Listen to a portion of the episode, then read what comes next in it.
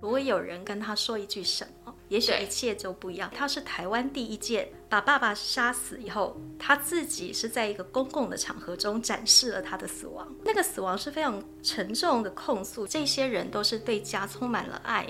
跟热力，这是一群最不容易直接采访的对象，照顾平均九点九年，不要走到后来连你自己都不见了。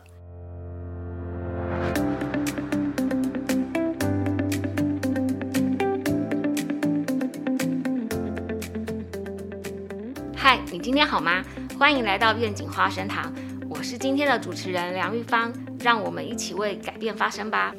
今天我们要谈一个很沉重，但是不能假装没看见的难题，那就是照顾杀人。这是愿景工程在五月中推出的专题报道，在我们的照顾杀人专题里是这样开场的：这是一群很不一样的杀人犯，他们并不穷凶恶极，也从无前科，更可能是家里最有责任感、最有爱的人。所以才会一肩扛起照顾久病、失能、失智家人的责任。可是照顾工作多么不容易啊！直到有一天，照顾压力超出了临界点，杀人就成了终结痛苦的选项，他们也就成了杀人凶手。今天来到愿景花生堂的来宾是中华民国家庭照顾者关怀总会秘书长陈景玲，欢迎景玲。大家好。就在我们报道推出不久之后，屏东东港镇也传出一起人伦悲剧，有一位五十多岁的男子把八十多岁瘫痪的母亲推下楼，自己也跟着跳楼自杀。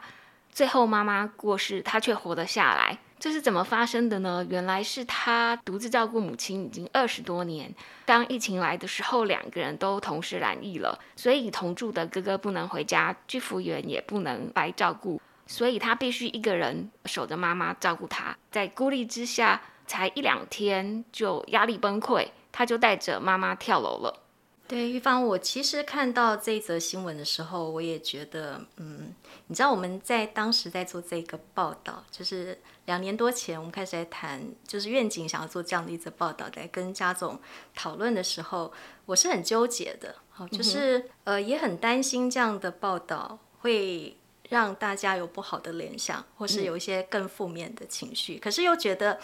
呃，这些已经发生悲剧事件的家庭的故事不能白白的牺牲。好，我们应该要从这样的事件当中学习到一些什么，然后来改善、更改善我们的社会环境。可是你知道，这样的事件好像一直在发生，而且这个这个报道让我呃特别有感是。你也是屏东人，对，是。然后我就想到了五年多以前，我们 我们两个相遇的第一次，对。然后我也很震惊，就是其实那时候我也是刚到家总工作没多久，然后刚好开始家总在推动一个照顾不离职的一个想法。呃，那时候没有那么的普遍，可是现在越来越好，就是有越来越越多人知道这样子的事情。那你当下跟我讲说，哎，你已经在准备要打报告，回家照顾妈妈，我是我是为你感到很担心，而且我也真的觉得蛮不可思议，因为我那次第一次见到你，然后在我以前听到你的名字都是从报纸的一个，或是从朋友之间就在想说，哎，恶联名昭彰。不是不是，就是大家说联合报有一个很厉害的记者，而且他做过非常多得奖的报道，那我心里在想说。这么优秀的一个记者，然后他要离职回家照顾，然后我又再仔细的观察了你的一些动作，跟我觉得天哪，这是一个满满少女感的一个记者。然后他自己好像都照顾不好他自己，他要怎么回去 照顾他的妈妈？好，所以我我当下我好像很直觉的，我跟你不熟，可是我第一次我就直接跟你说，千万不要，然后不然你就会遇。你就会读到这个新闻上面就会是我的名字，这样。对我担心是这样，你自己也说你感觉可能会是、嗯、好。你后来后来你在脸书就说，我好像是跟你讲说你不是照顾得了。对 对对，那那那件事情让我其实印象蛮深刻的，就是这五年来我一直在想，其实有时候一句话或是一个念头，我们也希望有很多人看到这样的报道后，可以去对你周边的亲友。有更多关怀。如果你真的现在听到谁想要去成为照顾者，那在这个报道中其实有提醒说，呃，你可能要先做一点自评，好，那你可能要为你自己做多一点的打算，好，所以这个才是我们这一次报道，呃，比较正面的，希望传达给社会的讯息。对，我们也常常想说，哎，其实报道到底能不能够改变现状？觉得我自己好像写了十多年的长照，可是当我母亲发生这样的事情的时候，我好像没有办法给我妈妈一个很好的安排。那我还是会陷入了一个呃，我是不是应该自己就要去照顾她的那种愧疚感？那我好像如果只有当一个天边孝子，是不是就是非常的不应该？还有就是，也因为新闻工作的关系，让我看到瑞典，他那样子好像全世界都在，你会更纠结啊，因为你看到感非常大，因为你看到其他国家很多先进的照顾方法，可是回到台湾的当下，即便你做了那么多的许愿跟理想中，它应该长什么样子，可是现实中，当我们每个人落入我们自己家中的照顾的时候，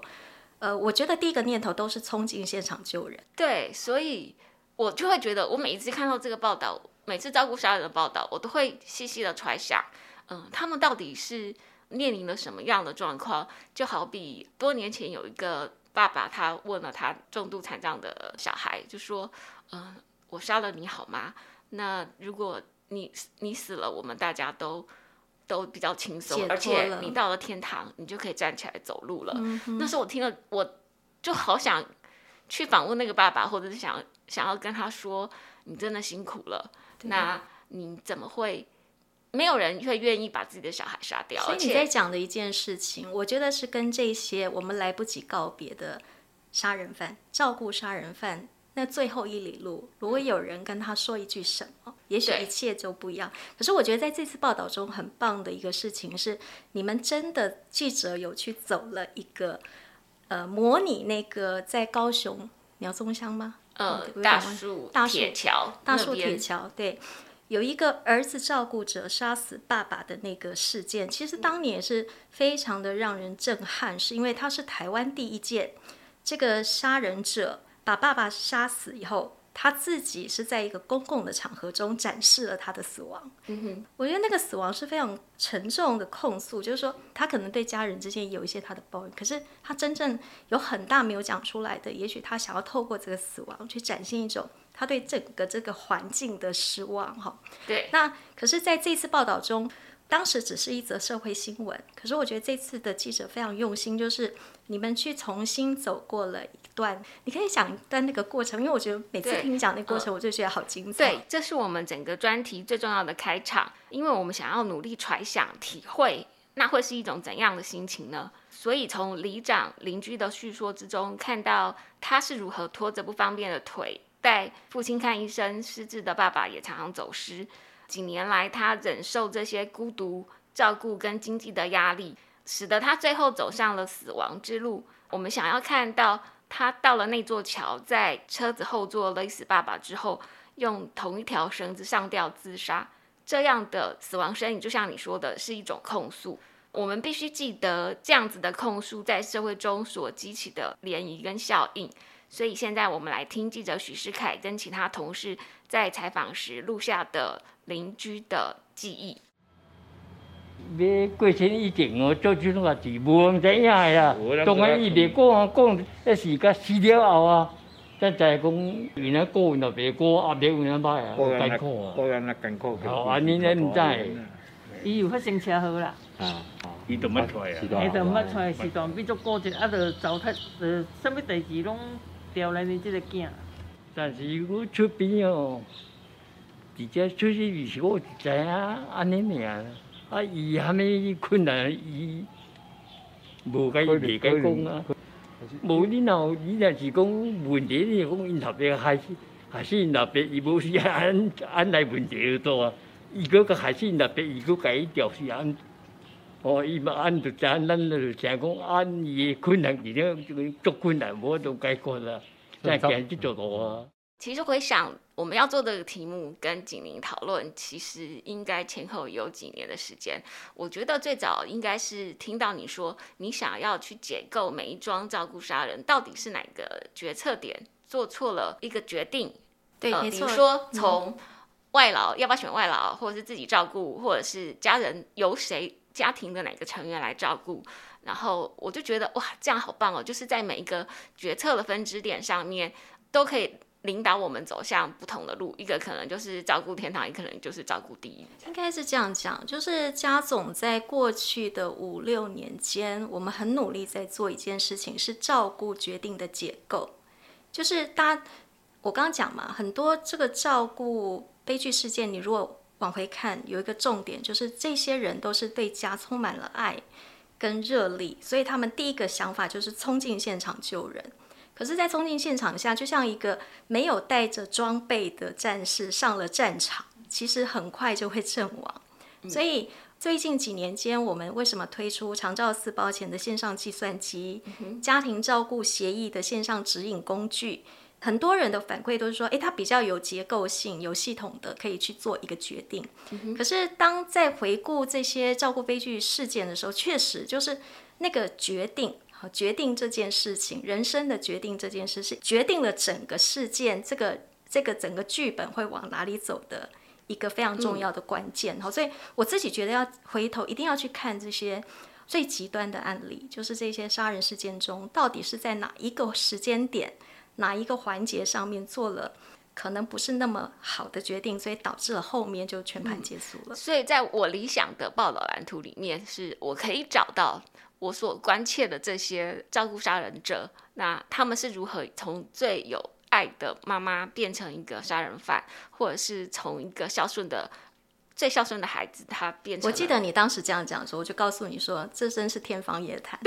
因为这是一群最不容易直接采访的对象，对他们你要想，就是说这是一个伤痛，大部分人。不要说他们，我们也是碰到所有伤痛事件，我们下意识就会想要逃避，不要再去提。对，那尤其是杀人事件中，很多都是已经不在人世间的人，对的受访者。好，所以呃，我觉得这个困难，虽然当时我们两三年前开始你想到了这个事情，可是我觉得这个困难是真的有的。哈，不过我刚在说，我觉得这次记者真的让我很惊艳，是说，哎，你们后来透过了另外一种方式，用影音去呈现，然后。去走那个最后这个杀人者他的最后一段路的时候，他在你在体会他想什么，然后透过他周边的这些嗯这些里长也好，所以我那个我也是第一次听到这些，就说里长去肯定，或是说哦他就是一个从小很孝顺的孩子，然后唯一还留下来照顾父母的小孩，可是他最后会走向这样的路，我也可以听出这个周边的阿姨里长满满的这种不舍跟遗憾。那我想，这个就是我们想要，我我觉得真的就是透过新闻、透过报道，才有办法，呃，呈现在大家面前的东西。所以，其实我要感谢我的同事施凯，他们就是在。我的两种逃避，一个是我自己对这个长照议题充满了爱恨情仇，就是对自己的自责，或者是说对这个议题，我一直找找不到对的采访方法的自责。那这两种逃避之下，他们景林跟我的同事们都给我了建议，就是说，那我们就去找一些幸存的照顾者，他可能没有真正动手，可是他差点动手了，或者是说他可能已经过世了，但。我们是不是可以去问他周遭的人重建当时的状况？所以才会有了这四天的全版的报道。在采访过程当中，我们可以到一些照顾者的真实生活当中，看到他们所承受的压力。像是一位独立照顾母亲八年的男子阿凯。他是独生子，所以没有替手，那他也没有钱可以送父母到机构或者是请外劳，他只能够每天每天照顾母亲的生活起居。那所以他最希望的事情就是能够好好的睡一觉，因为他大概每天都睡不到四小时，所以他也发展出了一套求生策略，也就是晚上他会推着母亲的轮椅去赶最后一班车，然后送到。他们常去的医院的急诊处，那医护也都很理解他母亲的躁动，所以看到他们来了，就会帮接手照顾母亲，比如说帮他打一针镇静，让母亲安静下来。那这之后，阿凯他会把妈妈特制的轮椅打开，那是可以躺平的轮椅，他就可以在上面好好的睡上一觉。就算是睡不着，他觉得静静的闭眼休息，也都是属于自己的时光。那从他的故事里面，我似乎仿佛也看到了我自己。如果我回家照顾，我可能就是阿凯。那阿凯他的报道详细可以我附在下面的节目资讯连接里面，大家可以再去看详细的影音跟我们的文字报道。那简而言之，就是阿凯是一个非常独立的、孤独的照顾者，但是他对他的妈妈是会。我就回想到我当初，我也是我妈妈刚刚开始跌倒的时候，我也帮她弄了一个复健计划。就是阿凯，就是他带他妈妈刚刚刚跌倒的时候，他就是要规定他妈妈一定要每天。都要去复健，然后甚至就是要他每天都去爬楼梯。那我就会觉得，嗯，这跟我以前做的好像。我跟我妈做了大字报，可是我妈没有再理我的，她就是天哪，你做过大字报？对我做过大字报，就要几点几点，她要做什么体操，做复健这样子。然后，所以我听到那里的时候，我就知道啊，好像天底下的照顾者都很像。可以可以可以。你刚刚讲大字报，其实我们有那种被照顾者哈，阿姨来跟我讲说，秘书长，你会告诉我女儿说，把我送机构好了。因为他女儿是护理长退休的，每一天订课表，到最后那个阿妈跟阿公受不了了，就是每天规定一个固定的时间要吃饭、运动等等等等。所以你知道为什么家总一直在推长照公共化、国家的责任？哈，就是这里面有太多，当涉及你又是专业的照顾，你要当那个监督者，你又是家人，其实这两种情感是非常冲突。你希望他好，你一定要鞭策嘛，哈。对，可是。家人被照顾的人会觉得啊，你以前是家人，我们是平等的，好 那为什么你要站在这样的一个角度？但无论如何，在这次的四天报道中，我真的真的建议，今天听到这一集节目的这个听众，有可能有很多人并没有看到，在这些报道中有独子照顾者，我刚刚在讲的阿凯，呃，其实他很惨，他是一个很惨的照顾者，是他曾经试图用。所有的可能性，好，就是包括送到日照、找居服进来，都被退货。嗯，因为妈妈是一个只要儿子不在旁边就会尖叫的母亲。嗯，她是有身体的障碍，可是她同时认知上面也出现问题，就是最难最难照顾。最后只有呃，而且阿凯是国立的大学的硕士。对，他说他本来是要去考高考的过程，碰到母亲的这件事情，然后就开始。应该是八年吧，我记得他照顾了八年。对，然后在这八年过程中，真的是就是尝尽冷暖，然后做了所有的尝试都被推荐，最后只有他可以。好，所以我觉得从他故事，我也在做一些反省。就是我们以前常常说，你就是不要自己照顾。可是如果真的当我们真的在周边真的遇到一种叫做没有办法委托别人照顾的情况下。我觉得国家真的得做一点事情，在在比较先进国家，它等于是聘用家庭照顾者来做这件事情。对啊，因为是国家没有办法承担起这个责任后，才要牺牲这样的一个年轻人。他其实还不到四十岁，对，可是他整个生命中很精华的部分。就就这样子流失了。所以从阿凯，或者是从刚刚东港的那位男子，当他们妈妈都是已经卧床了许久，那是不是有一个方法？如果政府真的能够把机构的选项也纳入长照二点零里面，那可能就跟居服的服务所补助的一天一年大概就有四十多万。嗯，那现在送机构这就有六万元。嗯，那所以我觉得如果他们能够有能力，不论是东港的那位先生，或者是阿凯，他们有可能够把他们的母亲送到机构去的话，他们就不会成为这样子的照顾孤岛。那妈妈也可能可以受到比较专业的照顾。我我想玉芳现在讲的是一个，我们要从照顾的周期来看这件事情，就是一段照顾平均大概九点九年，是。而在前面阶段是会从轻度、中度一直进展到重度的阶段。好，那现在国家其实在这次的报道中，我记得第一版第一天的头版的下方，我们在讲的就是说，长照二点真的有做到一些事情。对，没错，它不是说完全不 work，然后不好的。对，就它真的数字上来看，的确是实施的隔年就下降了，杀呃照顾杀人案件下降。一百零七年长照二点零上路那一年，全国的照顾悲剧事件是十八件，对，隔年下降到八件。对，在隔年六件，所以它确实呈现一个因为长照二点零，然后大家观念也开始被打开，就是不必然自己照顾这件事情。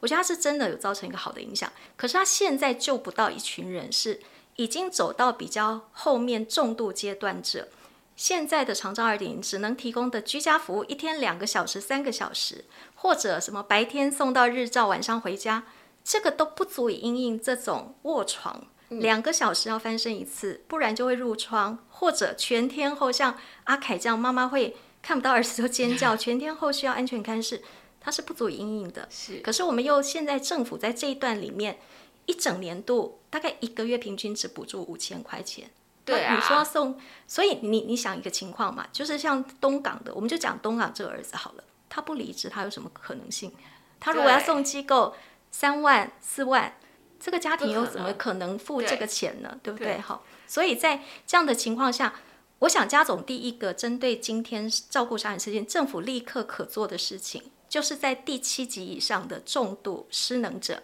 你提供机构的选项，我要特别强调是选项哦，就是是给民众还是做选择，并不是你补助了大家都会把自己的父母就送机构。可是你对于那种真的做不到的人，他连他自己，像阿凯是独子，他如果不出去工作，他哪来的经济？是啊，他连。他连生活都出问题，对，好，所以就会变成日本说的两代同款。当你照顾完你的上一辈之后，那你自己这一辈呢？你还有存粮？其实大部分照顾者说，我已经没有办法再想到自己了。对呀，是啊，所以所以呃，今今天的杀人事件出现一个状况，就是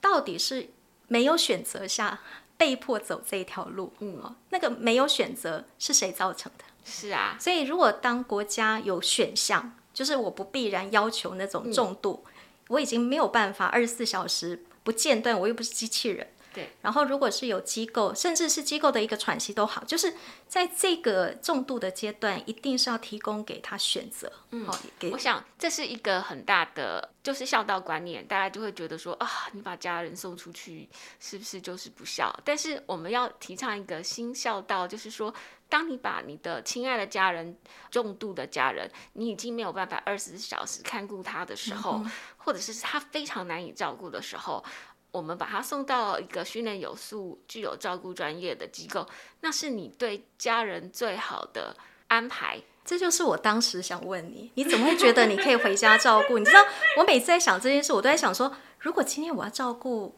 一个瘫痪的长辈，我都不知道我第一步要做什么。对，说是说我会把他照顾的很好吗？因为那时候我看，因为我那时候受到媒体的影响，就是我们万恶的媒体，就是大家都会来歌颂一些哦，谁谁谁一个银行主管他舍弃数百万年薪，然后回家照顾爸妈，或者是某一个作家他也是。哎，等一下，那个那个他，你故事讲一半哦。对，他是聘了两个。白班夜班的呃，好的，这是这个东西是我们 看不到的，但是大家好像就是歌颂你为了要照顾父母，你牺牲一些事情，对，要不然大家就会跟你说，呃，子欲养而亲不待。哦哦，你讲这个我就可以讲，或者是说你，或者是说你就会以后你一定会后悔的，会遗憾的。那你现在在非常多的照顾社团里面，你还是会看到说，哦，我们父母以前生我们养我们，难道现在你就要把他送到？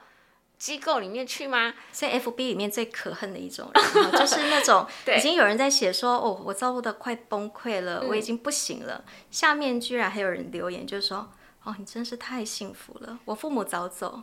我就没有机会奉养他们。对，好，真的，你每次看到这种，我就会觉得天哪，不要再这样子雪上，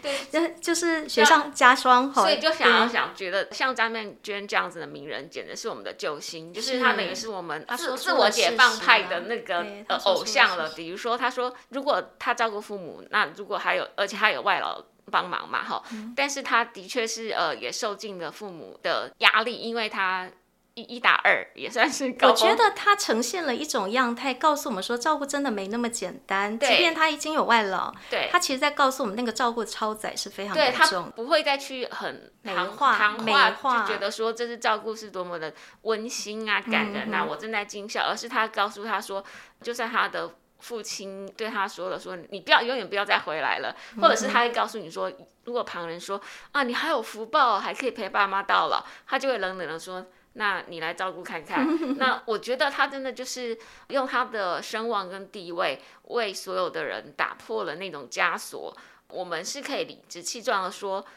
我对我妈最好的做法就是把她送到机构，因为如果是我去照顾她，她就是会，我就是不知道如何帮她翻身，我不知道如何帮她换尿布。那他觉得站能就会死在我手预方上，对，应该是说站在玉方。当时我为什么觉得是这样？原因是还有一个是你其实没有其他的替手。对，如果今天对，所以每一个人的环境不一样了，也不是说完全就是一定是送机构这个选项。可是我觉得每一个人应该要去衡量的不是别人怎么做，而是我能做到什么程度。就是要盘点家庭里面的所有的资源，你到底有多少人可以共同承担这个照顾责任？那还有你，呃而且家而且要谈一件事哦，而且要谈一件事，你预期要做几年？哦，还所以有就是，所以我们现在常常适不适合？对我们常常忽略了一个时间的问题，在嗯当下急着抢救，而且我们觉得我们现在可以，可嗯是照顾平均九点九年，好，这个还是一个低估的数字，是家总最高的一个接过的一个个案的案例，他照顾了三十三年。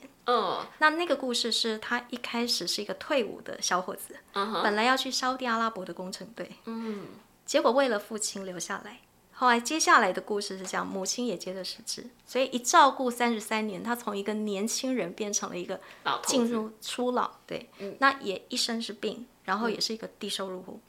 好，所以呃，我我我常常在看这些故事后，我自己常会有很多感叹，就是真的，我觉得照顾会开始一段苦日子，但绝对不要过度牺牲，嗯，不要走到后来连你自己都不见了，对。因为终有一天这个照顾会结束，对，它就很像一个，如果你想说人生像一部电影，它其实就是某一个情节的出现。可是如果为了他牺牲所，很多人是放下照顾后也回不去了。嗯，对，嗯，还有在做这个专题，我很大一个感触就是说，当我们遇到一些困境的时候，如果我们把它拿来跟托儿呃对照的话，你就会觉得非常有趣的。比如说，我们现在每个父母，每个双薪的父母都是。都毫无愧疚的可以把小孩子放到公托啊、托儿啊，或是送到南部去让别人照顾。可是大家都会觉得，哦，这是一个你们要工作嘛，所以是一个很好的安排，或者是说，并不会觉得这是一个罪恶感。罪恶感，对，应该说，我们的社会已经更早从家庭的关系中，我们更早从亲子的关系，对对下一代照顾关系中观念解放。对，可是我们现在在面临上一代的照顾，嗯那我最近常会用一个数字来让大家不要这么的苛责自己。你知道为什么以前可以照顾父母？原因是传统社会中大家庭大家都住在附近，我们其实没有分开住。嗯，可是，在台湾步入一个比较工商业的社会中，我们开始走小家庭，而且玉芳，你猜一下，平均现在台湾一个家庭同住的人口有多少人？或是我觉得听众大概一点多，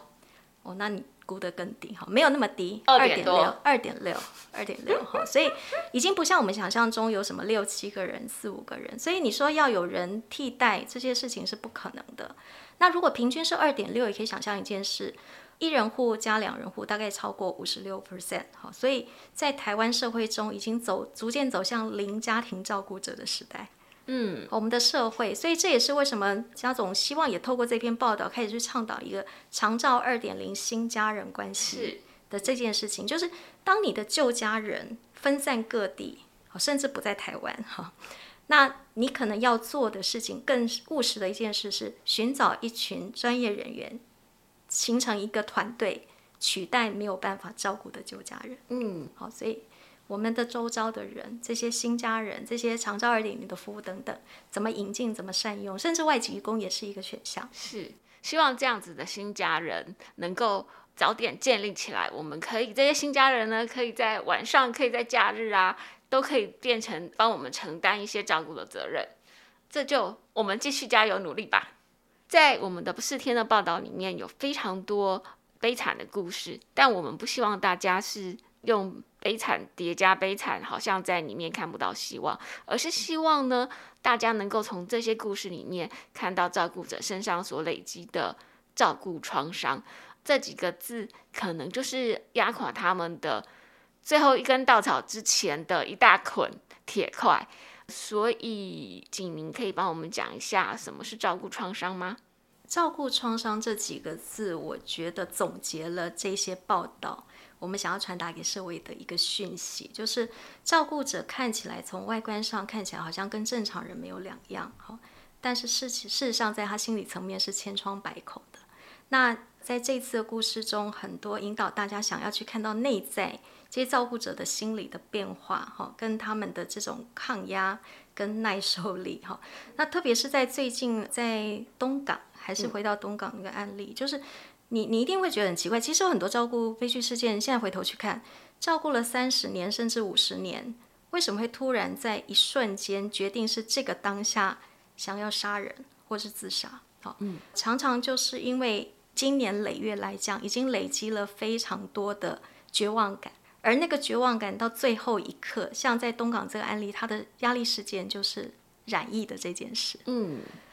我心里在，我我其实，在看那则新闻，我就心里在想说，如果当下有人跟这个儿子讲一句话，就说没那么严重，因为你说染疫是不是绝对就走向死亡？那应该也不是这样，可是。为什么在这个儿子的认知中，我我觉得他的心情应该是这样，就是他不断不断在这三十年间很努力很努力撑过一关又一关，嗯，可是命运对他是这么残酷，就是甚至到最后，现在看到人这个确诊之后，变成连居服员都进不来，所以我想在这两年疫情下，确实有很多照顾家庭是特别的沉重。这个在国外的全球的家庭照顾者调查中也看到一个问题，就是他们的孤立感。越强烈，因为很多的公共服务就中断了。是，那他们还有一个我们感受不到的事情，叫恐惧感。嗯，我倒下去之后，我的被照顾者怎么办？嗯，所以你你有一个想象吗？就是说，这个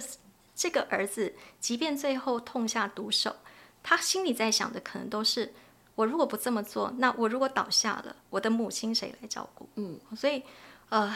好，总结来讲，我们。我也谢谢愿景在这次用照顾创伤这四个很清楚的文字去表达了对这些家庭照顾者的某一种关怀，好，或同理他们真的在真实世界中接受到的经年累月，好，那你可以想象，那不是一天两天，而是好几年的事情。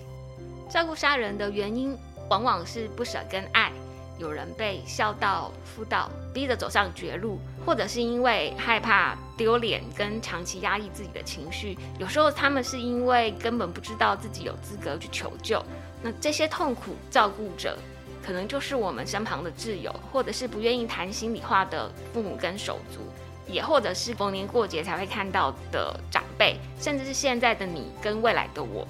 在下一集节目中，我们会延续刚刚的讨论。分享我们自己的经验。当我们的家人老去生病的时候，那是谁该来照顾呢？我们自己会是好的照顾者吗？那我们又会有哪些选项？这些都是很沉重，可是又没有办法回避的问题。愿景花生糖，我们下周再见。谢谢大家收听愿景花生糖，这是由愿景工程基金会制作的 Podcast 频道。我们是一个报道公共议题，也举办实体活动。进行倡议的非盈利媒体。如果你喜欢我们的节目，欢迎订阅、分享、留言，也欢迎小额捐款支持我们继续为重要议题发声。